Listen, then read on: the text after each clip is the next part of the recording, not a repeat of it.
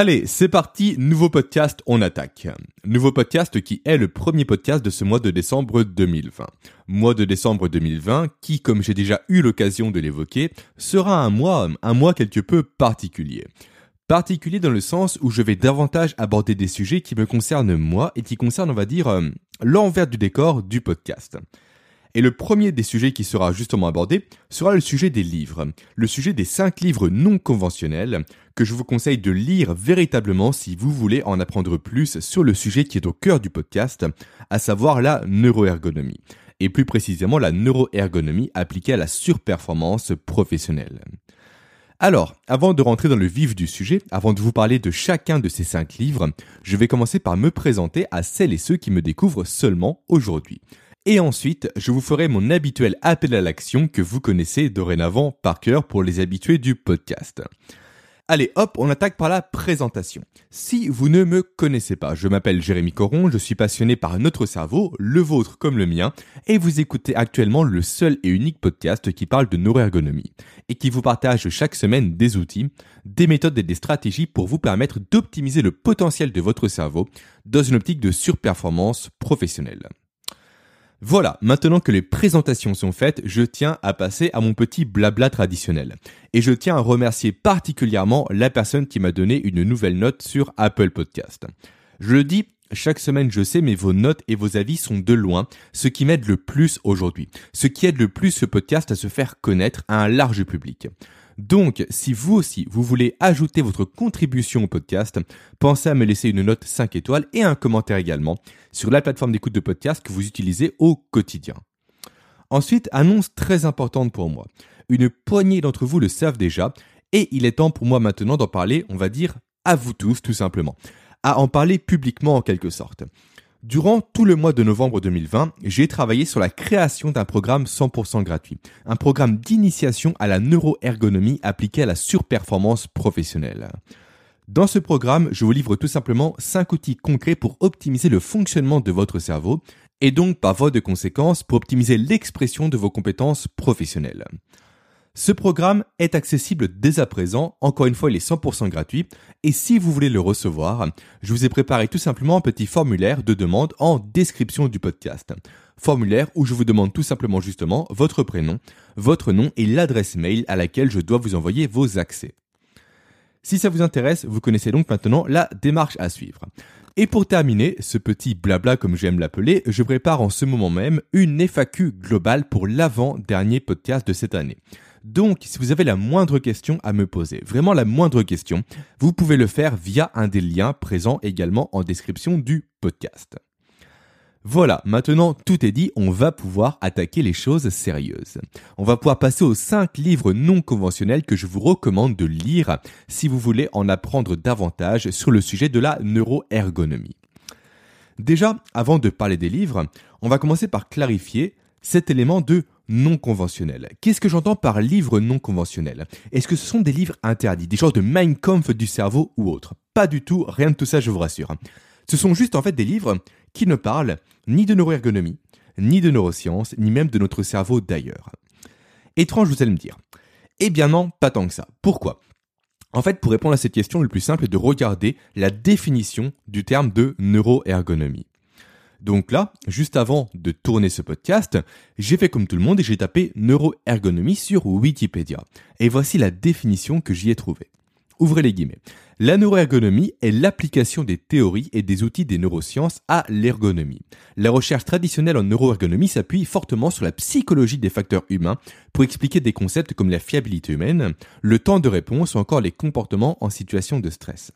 La neuroergonomie explique ces mêmes phénomènes en recourant à des explications biologiques fondées notamment sur le fonctionnement cérébral. Fermez les guillemets. Alors, dans cette définition, il y a deux termes très importants. Les termes d'explication biologique et de fonctionnement cérébral. Pourquoi sont-ils si importants? Simplement car ils induisent le fait que pour comprendre ce qu'est la neuroergonomie, et donc a fortiori la neuroergonomie appliquée à la surperformance professionnelle, qui est donc la discipline que je me suis appropriée, il faut se pencher, en fait avant toute chose, sur l'évolution de notre cerveau, sur son histoire, sur son passé et sur ses héritages. Et c'est donc dans ce sens-là que les cinq livres dont je vais vous parler sont encore une fois non conventionnels. C'est dans ce sens en fait où ils ne parlent pas de notre cerveau directement, mais où ils parlent avant toute chose de notre évolution en tant qu'espèce humaine. Évolution en tant qu'espèce humaine à partir de laquelle on peut réellement comprendre notre cerveau, ses mécanismes et son fonctionnement. C'est pourquoi ces livres-là sont, pour moi, la base de la base. Car comme toujours, pour moi encore une fois, elles correspondent à ma conception de la connaissance.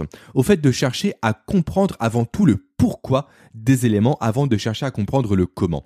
À chercher à comprendre pourquoi notre cerveau fonctionne de cette façon avant de s'attarder au comment développer ses compétences, au comment développer sa communication ou encore au comment développer son intelligence émotionnelle.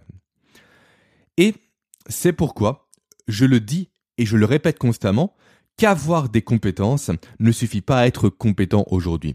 Car sans un cerveau optimisé, sans un cerveau maîtrisé, on ne parviendra jamais à exprimer ses compétences à leur plein potentiel. Voilà, maintenant que l'explication du côté non conventionnel des livres est faite, parlons maintenant des livres justement. Le premier livre dont j'avais envie de vous parler, dont je devais même vous parler à tout prix, est le livre L'éveil des consciences de Frédéric Delavier. Alors sachant juste pour information que je vais vous mettre tous les liens des livres dont je vais vous parler bien évidemment en description du podcast. Comme ça, si vous souhaitez les acheter, ce sera plus simple pour vous. Enfin, plus simple oui, mais par contre, le livre de Frédéric Delavier n'est plus en production actuellement, donc son prix s'envole complètement. Typiquement, on le retrouve actuellement à 170 euros sur Amazon. 170 euros pour un livre, ça commence à faire cher. Mais bon, Frédéric Delavier a récemment dit qu'il allait justement faire une réédition de son livre, donc soyez attentifs si vous voulez vous le procurer. Maintenant, parlons de ce livre. Déjà, avant d'en parler, pardon, parlons déjà de qui est Frédéric Delavier. Pour comprendre la nature de son ouvrage, il est nécessaire de comprendre qui est Frédéric Delavier. En fait, le nom de Frédéric Delavier est particulièrement connu dans le monde de la musculation et du bodybuilding. Et c'est d'ailleurs par ce prisme-là que moi, à l'origine, j'ai commencé à m'intéresser à son travail. Frédéric Delavier est notamment connu pour avoir coécrit une série de livres qui s'appelle tout simplement La méthode de Lavier et qui ont été vendus à plusieurs millions d'exemplaires à travers le monde. 5 millions si mes souvenirs sont bons. Alors, pourquoi un livre sur la musculation s'est-il si bien vendu et pourquoi il est utilisé et recommandé par tous les plus grands professionnels de cette discipline? Simplement en fait car Frédéric Delavier a provoqué une véritable révolution dans ce milieu. Une véritable révolution par sa connaissance, par sa maîtrise et par son approche de l'anatomie humaine. Frédéric Delavier a été en fait le premier dans ce milieu du bodybuilding, encore une fois, à représenter aussi bien les corps humains, à faire de si beaux dessins décorchés où figure chaque os, où figure chaque tendon, chaque muscle, chaque organe et le tout dans des positions différentes, avec des comparaisons entre les individus pour expliquer le pourquoi du comment. Certains pratiquants de musculation sont plus forts sur les tirages, alors que d'autres sont plus forts sur la poussée. Pour expliquer en quoi la longueur des tibias, par exemple, impacte le risque de blessure sur un mouvement tel que le squat et j'en passe. Sincèrement, prenez juste quelques petites secondes pour taper sur Google Frédéric Delavier dessin anatomie et admirez tout simplement la précision de ses dessins. Admirez la beauté, de ses dessins, admirer la justesse de son travail. Moi, qui personnellement suis passionné d'anatomie, croyez-moi, ça me laisse juste sans voix à chaque fois. Alors, maintenant la grande question qui arrive forcément, c'est quel est le rapport entre des dessins anatomiques destinés aux pratiquants de musculation, notre évolution et l'évolution de notre cerveau? J'y viens. En fait, le travail de Frédéric Delavier sur le corps humain et sur sa représentation l'a conduit à se poser la question du pourquoi. Du pourquoi notre corps, par exemple, le sait constituer de cette façon-là. Du pourquoi les hommes blancs et les hommes noirs n'ont-ils pas la même composition corporelle? Du pourquoi les hommes et les femmes stockent-ils la graisse différemment et dans des parties différentes de leur organisme? Du pourquoi du comment les personnes d'origine africaine performent-elles au sprint alors que les Européens, eux, sont à la traîne? Du pourquoi du comment à l'inverse les Européens sont omniprésents sur les ultra-trails, là où peu de personnes africaines sont représentées? Tout ça, est directement lié à notre évolution. Plus précisément à notre anatomie qui découle de notre évolution.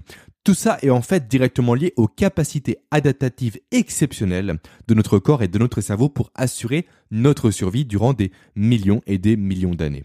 Donc là où notre belle société progressive actuelle nous bassine jour et nuit avec le fait que tout le monde est pareil, qu'il n'y a pas de différence entre les individus, entre les blancs et les noirs, entre les petits et les grands et j'en passe, eh bien, Frédéric Delavier crie, écrit, clame et prouve que nous sommes bel et bien tous différents.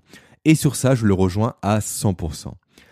Psychologiquement, c'est clair et net, un blanc est différent d'un noir. Physiologiquement, une femme est différente d'un homme. C'est logique, ça tombe sous le sens, mais on arrivait dans une société d'une telle stupidité et d'une telle volonté de tout uniformiser qu'on essaye de nous faire avaler le contraire avec de grands discours pompeux et irrationnels. Il n'y a pas de meilleur, qu'on soit clair, il n'y a pas de moins bon non plus. Mais il y a juste des individus différents, des individus dont les ancêtres ont évolué dans des environnements différents, avec des contraintes différentes, avec des climats différents, avec des accès à l'énergie différents. Typiquement, exemple flagrant dont j'ai rapidement commencé à parler, pourquoi les personnes d'origine africaine performent sur des sprints et sur des marathons il y a plusieurs raisons à cela, mais une des principales raisons réside dans le fait que leur organisme a évolué durant des millions et des millions d'années dans des pays chauds, dans des pays chauds où les fruits et où les légumes poussaient très facilement et abondamment. Et de ce fait, leur organisme a tout simplement évolué de sorte à pouvoir exploiter le glucose présent dans ces aliments glucose qui est une source d'énergie rapidement utilisable par le corps, ce qui explique encore une fois la capacité des Africains à surperformer sur des sprints et sur de la moyenne distance comme des marathons. Par contre, passer les 60 km de course, là on ne voit plus un seul noir, mais uniquement des blancs. En effet, je ne sais pas si vous avez déjà suivi des ultra-trails, mais là, les individus noirs, on peut très clairement les compter sur les doigts d'une main. Et encore, tous les doigts ne vont pas être utilisés. Pourquoi ça? Parce que tout simplement, là, dans ce cas-là, les Européens, quant à eux, ont un héritage différent. Ils ont, eux, principalement vécu, enfin leurs ancêtres ont vécu, bien évidemment, dans des régions au climat relativement froid, avec des hivers très prononcés. Et de ce fait, l'accès aux fruits et aux légumes était beaucoup plus rare, contrairement à l'accès aux graisses animales et aux noix en tout genre.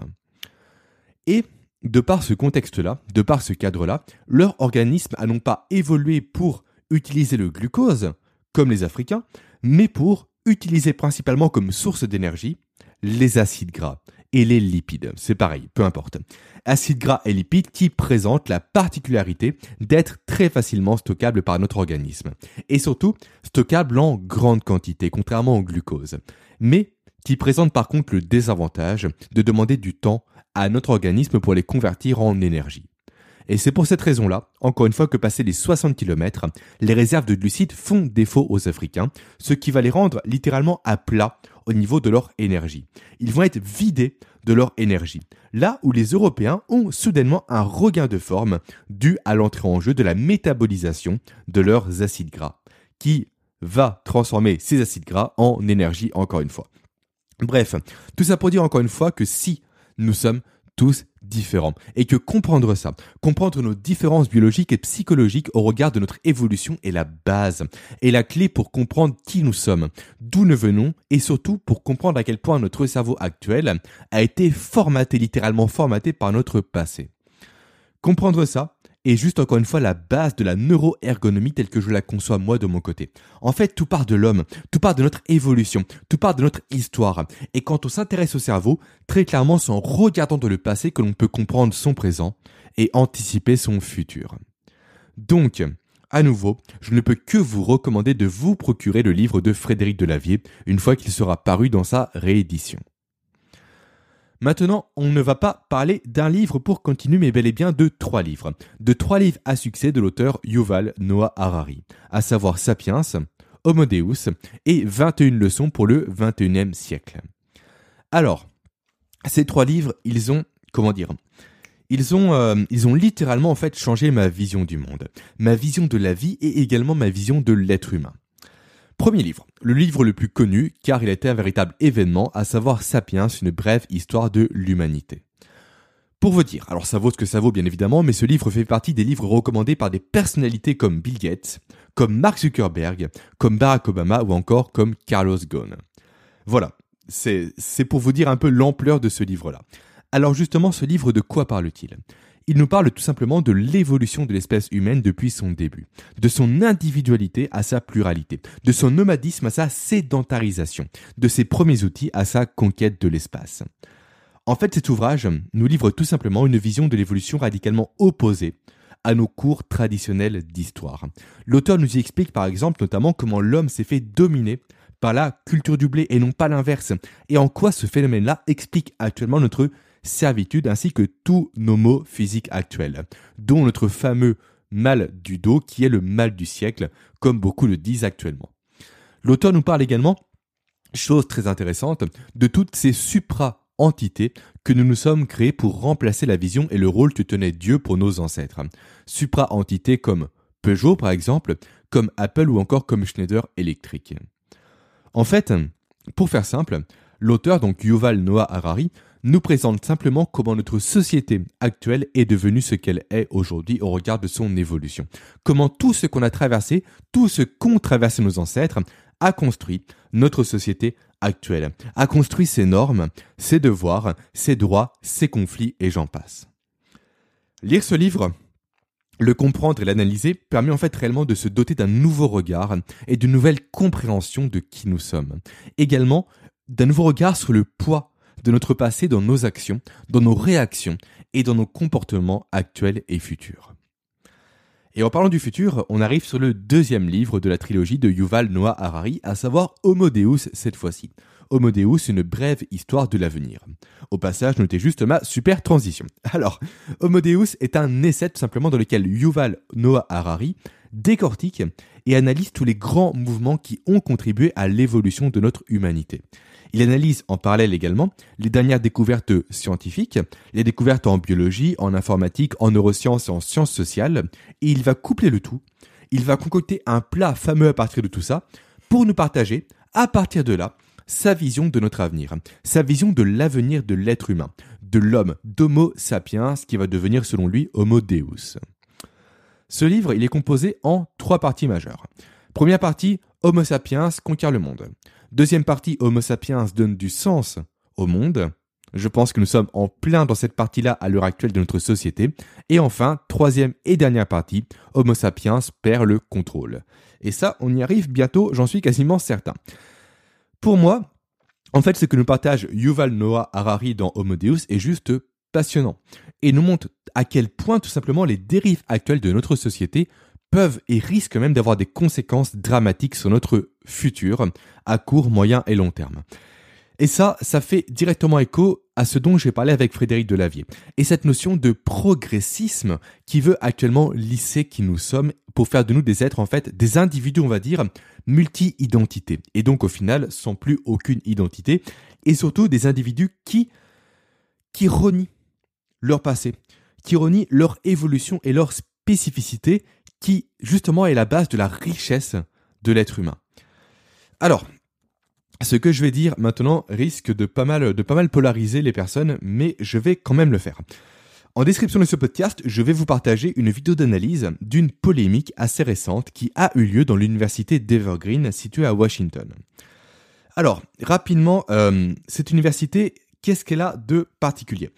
En fait, c'est juste la définition même de ce que je hais, littéralement, personnellement c'est l'université du progressisme dans sa forme la plus irrécupérable possible, où règne tout simplement l'anarchie, la décadence et le nihilisme, et tout d'ailleurs tout ce qui va mal dans notre société actuelle. C'est un condensé de tout ce que je n'aime pas actuellement et de tout ce qui va selon moi nous conduire à pas mal de conflits futurs.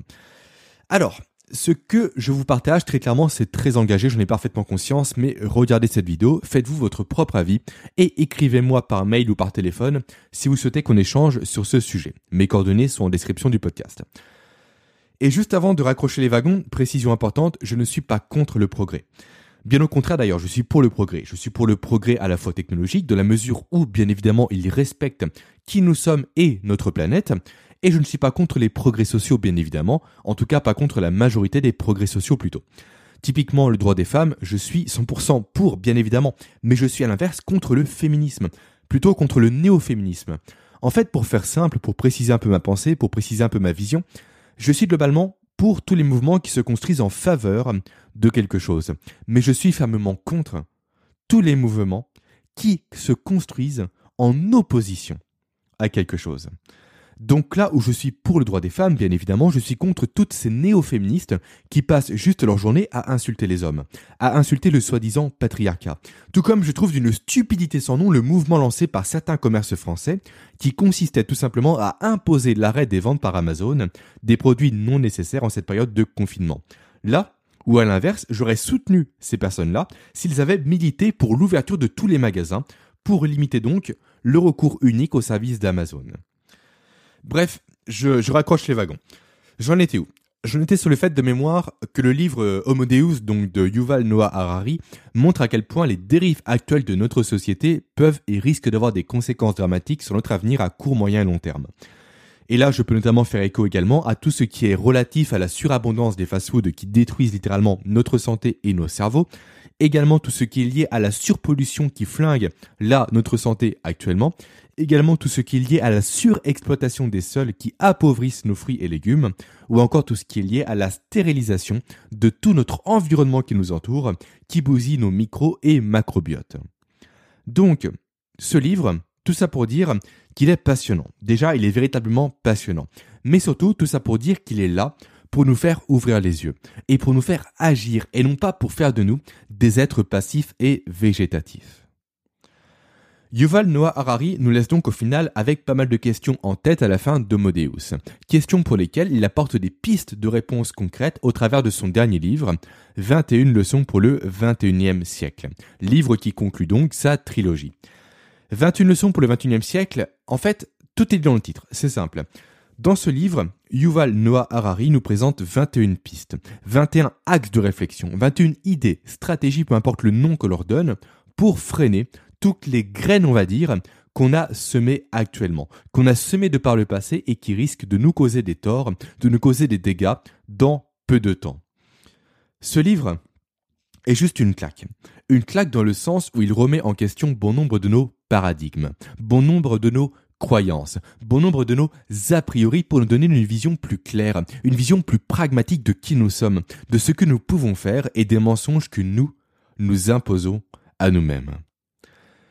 Il nous place également ce livre, surtout face au sempiternel constat que notre nature profonde guide nos actions, que notre volonté millénaire de dominer notre environnement est toujours présente au fond de nous. Là où elle passait par la maîtrise du feu chez nos ancêtres, elle passe aujourd'hui et dans le futur par la maîtrise des data, des technologies et des informations à notre époque. Bref, un livre qui, selon moi, encore une fois, est très important à lire. Allez, on va finir maintenant avec le dernier livre dont je voulais vous parler, à savoir un livre de Robert Greene cette fois-ci, qui est mon auteur préféré, et que j'ai découvert à la base avec son livre best-seller qui s'appelle Les 48 lois du pouvoir. Alors ce n'est pas de ce livre-là dont je vais vous parler. Moi, je vais plutôt vous parler de son dernier livre, à l'heure à laquelle j'enregistre ce podcast bien évidemment, qui s'appelle Les lois de la nature humaine. Alors, ce livre, de quoi parle-t-il? Il nous parle en fait davantage non pas de l'évolution humaine, mais plus de la psychologie de notre cerveau, de la façon dont notre cerveau pense aujourd'hui, de la façon dont nous, en tant qu'humains, nous nous représentons, de la façon dont notre cerveau concevoit également le monde. Et ça, toujours avec ce prisme au final de notre évolution et de nos comportements hérités. Ce livre, il est selon moi parfait pour comprendre comment nous fonctionnons, nous les êtres humains, par essence tout simplement. Comment notre nature d'animal social façonne notre quotidien, comment notre nature d'animal social façonne nos actions et nos réactions, comment notre ego nous dirige-t-il, comment et pourquoi il nous est nécessaire de nous concentrer, de nous reconnecter plutôt, pardon, à notre nature profonde. Comment et pourquoi il est de notre devoir d'être inspirant pour les autres, pour notre entourage et même pour nous-mêmes. Tout ça est expliqué dans ce livre. En fait, il faut voir ce livre comme étant comme étant en quelque sorte un manuel, comme étant un manuel pragmatique qui explique nos actions, nos réactions, nos comportements sociaux et les actions, réactions et comportements sociaux des personnes qui nous entourent. Lire ce livre permet tout simplement de poser un regard nouveau tout simplement sur notre relation aux autres. Un regard plus poussé, un regard plus abouti, plus complet qui est essentiel quand on cherche à optimiser le potentiel de ses compétences et de son cerveau. Et voilà. On arrive maintenant à la fin de ces cinq ouvrages dont je voulais vous parler à tout prix. Ces cinq ouvrages qui, à nouveau, ont pour but de vous sensibiliser aux liens profonds qui existent entre notre passé, la façon dont nous avons évolué, la façon dont notre cerveau s'est créé et nos actions actuelles et futures. Encore une fois, c'est pour moi uniquement par ce prisme-là, par cette connaissance-là, qu'il est possible de comprendre réellement son cerveau, de comprendre réellement son fonctionnement et ses mécanismes. C'est uniquement par ce prisme-là, par cette connaissance-là, qu'il est possible d'apprendre à utiliser son cerveau efficacement et intelligemment pour simplifier notre quotidien et pour surperformer surtout sur le plan professionnel. Et c'est pourquoi je m'acharne tant à vous parler constamment de nos héritages évolutifs, de nos comportements hérités et autres. C'est pour cette raison-là que ces notions sont au cœur à chaque fois de mes podcasts et surtout de mes programmes avancés. Tous mes programmes avancés ont pour objectif profond de sans cesse aller plus loin dans l'explication de ces comportements, de l'explication de comment nous les réapproprier, de comment les maîtriser, ou à défaut, quand ce n'est pas possible, de comment les contourner. Alors, pour terminer ce podcast, j'aimerais beaucoup avoir votre avis sur ce dernier, sur le contenu de ce podcast, sur les différents livres que je vous ai partagés. Peut-être les connaissiez-vous, peut-être en connaissiez-vous certains, peut-être en avez-vous lu certains. Donc, dites-moi tout ça simplement directement par email ou par téléphone. Et enfin, pour terminer, n'oubliez pas que vous pouvez dès à présent accéder à mon programme d'initiation gratuite à la neuroergonomie appliquée à la surperformance professionnelle via le premier lien présent en description de ce podcast. Il ne me reste maintenant plus qu'à vous laisser, à vous quitter et à vous dire à la semaine prochaine pour un nouveau podcast qui sera une interview. Une interview qui pour l'instant restera secrète. Passez une très belle semaine, pleine de réussite et surtout pleine de surperformance professionnelle. Ciao